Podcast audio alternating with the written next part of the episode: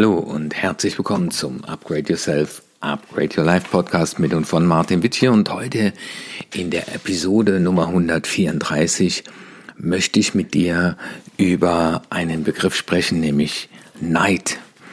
Ich denke, eine wohl der unnötigsten Emotionen, die der Mensch kennt. Es ist zwar in der, ja, ich sag mal, in der Grundgene veranlagt, weil wir haben das damals gebraucht zum Überleben, aber die Zeit ist vorbei. Und wie sagt schon der amerikanische Schriftsteller Gore Vidal in einem Interview, wenn ein Freund ein bisschen Erfolg hat, stirbt etwas in mir.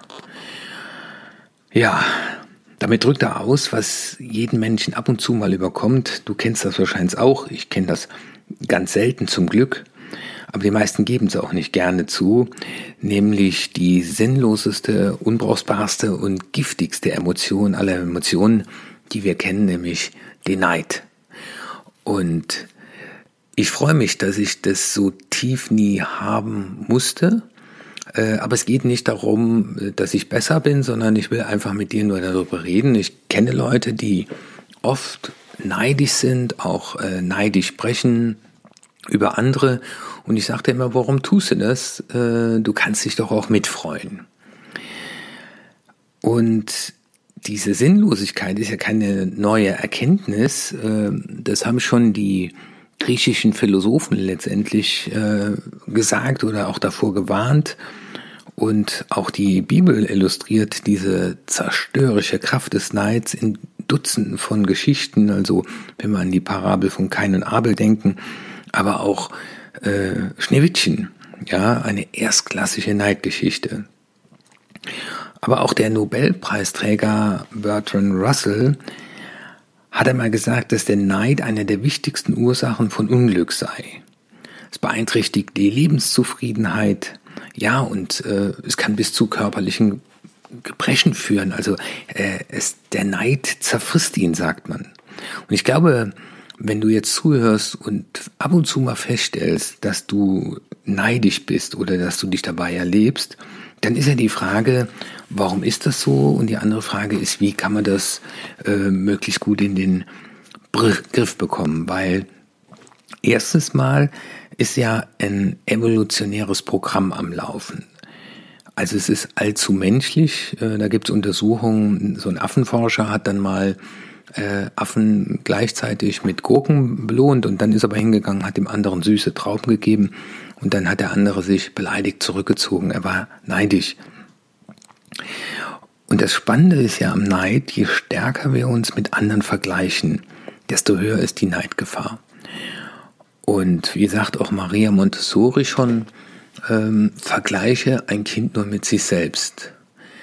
Also das heißt, ich glaube fest daran, dass wenn wir in der Kindheit oder in der frühen Jugend oft mit anderen verglichen wurden, wer ist denn besser als du bei den Klassenarbeiten, wie viel Einser gab's denn, wer hat denn noch eine, wer springt weiter und höher, wer, wer ist grundsätzlich besser als du, das sorgt ja dafür, dass wir unsere eigenen Fähigkeiten zurücknehmen, weil wir denken, das, was der andere hat, ist ja viel besser als das wir haben. Und deswegen beneiden wir uns ja mit dem anderen, können wir uns so schwer mitfreuen, ja. Also, und äh, das ist ja auch normal. Tennisprofis vergleichen sich mit Tennisprofis, Topmanager mit Topmanager und Schriftsteller mit Schriftstellern. Wer, wer ist besser, ja? Aber damit haben wir noch nicht die Lösung für das Neidproblem gefunden. Ähm, die, die Grundaussage ist, vergleich dich einfach mit niemandem. Also, ich bin froh für das, was ich habe, ich bin froh für das, was ich bin, ich bin froh für das, was ich kann. Und das ist gut so. Und jeder Mensch darf sich über das freuen, was er ist und was er kann. Und ich glaube, wenn man beim nächsten Mal sich dabei erwischt, dass man Neid spürt, weil Neid ist ja eine Rückmeldung von unserem Unterbewusstsein auf eine Situation. Also da fährt jetzt einer mit einem dicken Wagen vorbei, da erzählt einer, dass er jetzt vier Wochen auf einer 20 oder 50 oder 100 Meter Yacht Urlaub macht. Und wenn du dann erlebst, dass du Neid spürst, dass du dann einmal tief ein- und ausatmest und dich fragst, wie wäre es denn, wenn ich für mich für ihn mitfreue?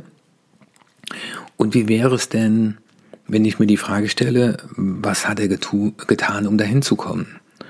Ähm, was kann ich von ihm lernen, außer er ist halt eingeladen worden und musste nichts dazu tun. Ja, und ein, ein weiterer Aspekt sind ja auch mittlerweile die sozialen Medien, wo jeder eben postet, wo er ist, was er macht, was er sich gekauft hat, wo Urlaub macht, wie groß sein Auto ist. Sicherlich nicht, äh, wenn er sein Schnitzel fotografiert, wenn er essen geht. Aber das Neid ist auch eine Frage vom Fokus. Das heißt, wenn ich ja immer nur darauf achte, was andere mehr haben, dann richte ich auch nicht den Fokus auf das, was ich habe.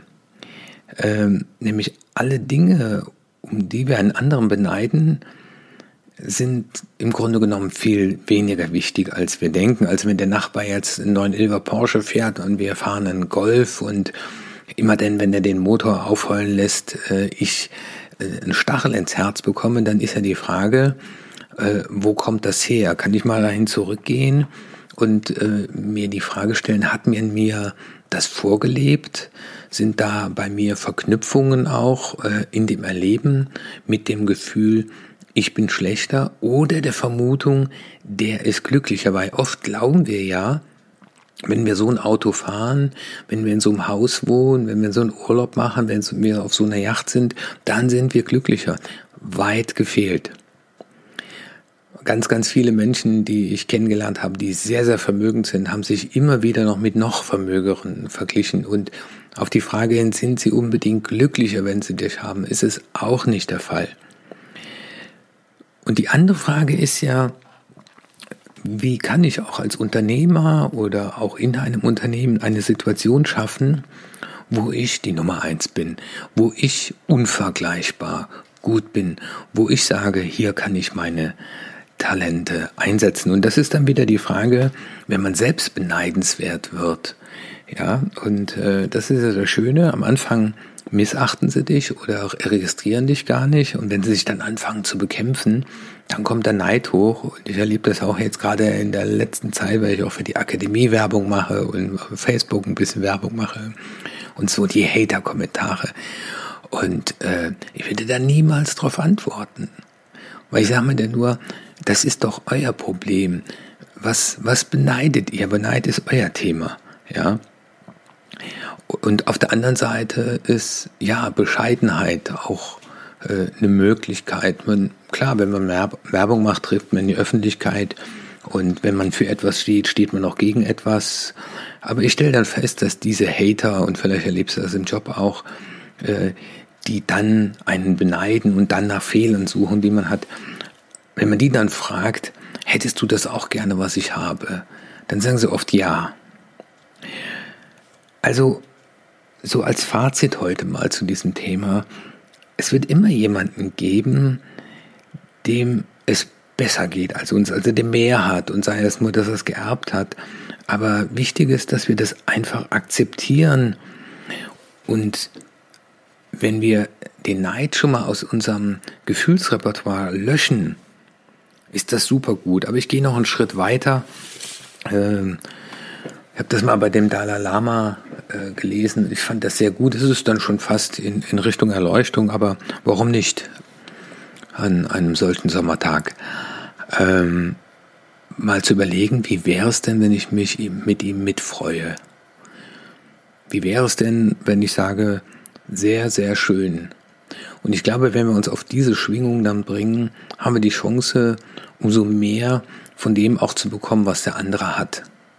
Weil Neid heißt ja im übertragenen Sinne, wir schlucken, Gift in der Hoffnung, dass der seins verliert. Aber wenn wir uns mitfreuen, dann kommen wir im Prinzip auf die energetische Schwingung, so sagen die Quantenphysiker, auf der derjenige ist, der das hat.